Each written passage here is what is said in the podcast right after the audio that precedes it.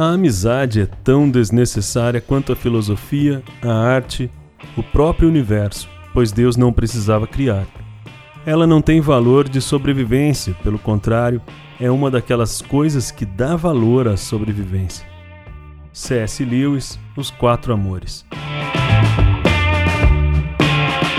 Bem-vindo a mais um episódio do Teólogo de Butiquim.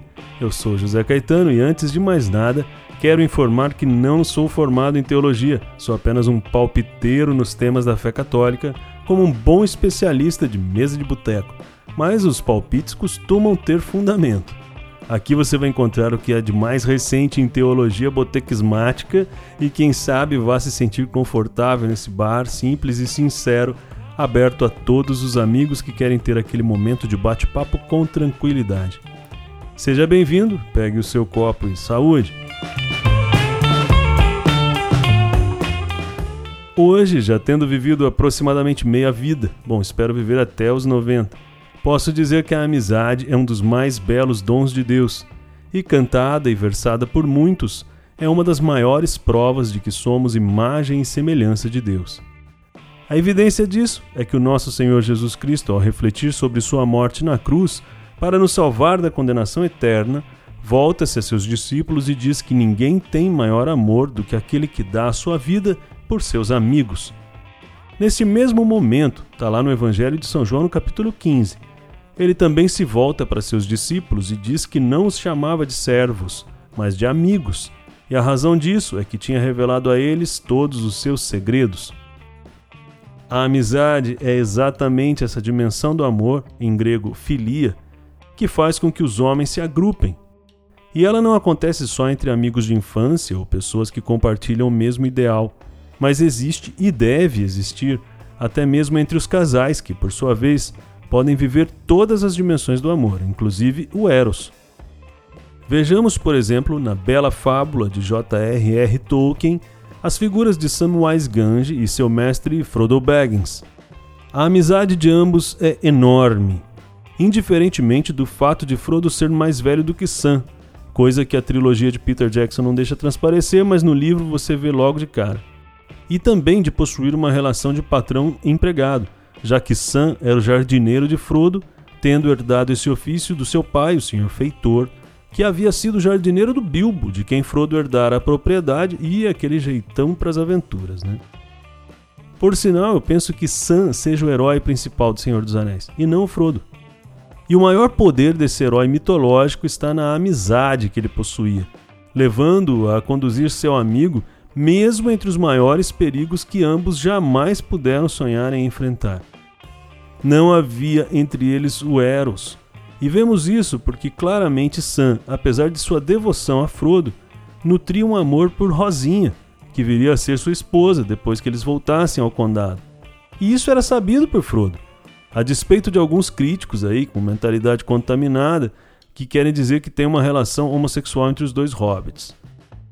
Tal como entre Frodo e Sam, a amizade é uma relação em que não há segredos entre seus agentes, de tal forma que os amigos conhecem os piores defeitos de seus pares e geralmente, com bom humor, ajudam-se uns aos outros a vencerem tais defeitos, a amizade permite piadas entre os amigos e não gera dissabores. A amizade é tão poderosa, como já revelou o autor inglês C.S. Lewis, abre aspas, os homens que possuem amigos fiéis são menos fáceis de manejar ou alcançar, mais difíceis de corrigir por parte das boas autoridades e de corromper por parte das más. Fecha aspas. E é por isso que alguns sistemas de governo buscam criar uma sociedade onde todos são companheiros e ninguém é amigo, pois assim eles removem alguns perigos e aquilo que nos impede de cair na mais pura servidão. Uma coisa bacana da amizade é que ela é receptiva. Os amigos ficam felizes quando chega um terceiro, pois a amizade consegue multiplicar o amor e não é egoísta. Outra coisa incrível da amizade é que ela se sobrepõe sobre as próprias características das pessoas. Eu posso me tornar amigo de alguém sem nem sequer querer saber se ele é casado, qual sua profissão, se é rico ou pobre, se pilota uma Harley ou uma BMW, pois essa é a característica mais marcante da amizade: a pureza. Como ela é um dom de Deus e uma qualidade do próprio Deus, eu penso, Ela não se prende a critérios materiais, mas surge de uma alma para outra alma. Também posso dizer por experiência própria que as amizades são duradouras, mesmo quando a distância e o tempo separam os amigos.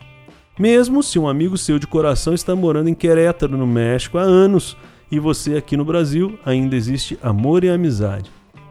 Certo dia eu me encontrei com um dos meus melhores amigos da minha juventude em Cachoeira Paulista, e fazia tempo que eu não o via. Mas mesmo assim os sentimentos ainda eram legitimamente iguais àquela época boa da vida, e percebemos numa fração de segundos que éramos amigos ainda, independentemente do que cada um estava fazendo de sua vida naquele instante. Eu penso que não há como negar que a amizade é uma dimensão do próprio Deus, pois, como diria Bento XVI em sua encíclica Deus Caritas Est, o amor possui essas dimensões: eros, filia e ágape.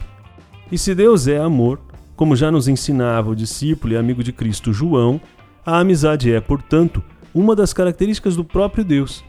Por sinal, é no evangelho do mesmo João que está relatado o momento em que Jesus chama seus discípulos de amigos, o que mostra o quanto aquele apóstolo entendeu que a amizade é uma dimensão do amor, que é Deus.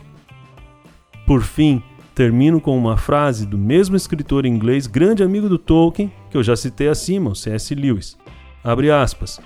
A expressão típica de um começo de amizade seria algo como: O quê? Você também? Pensei que eu fosse o único. Fecha aspas. E assim nós falamos da amizade. Até o próximo episódio. Fique com Deus.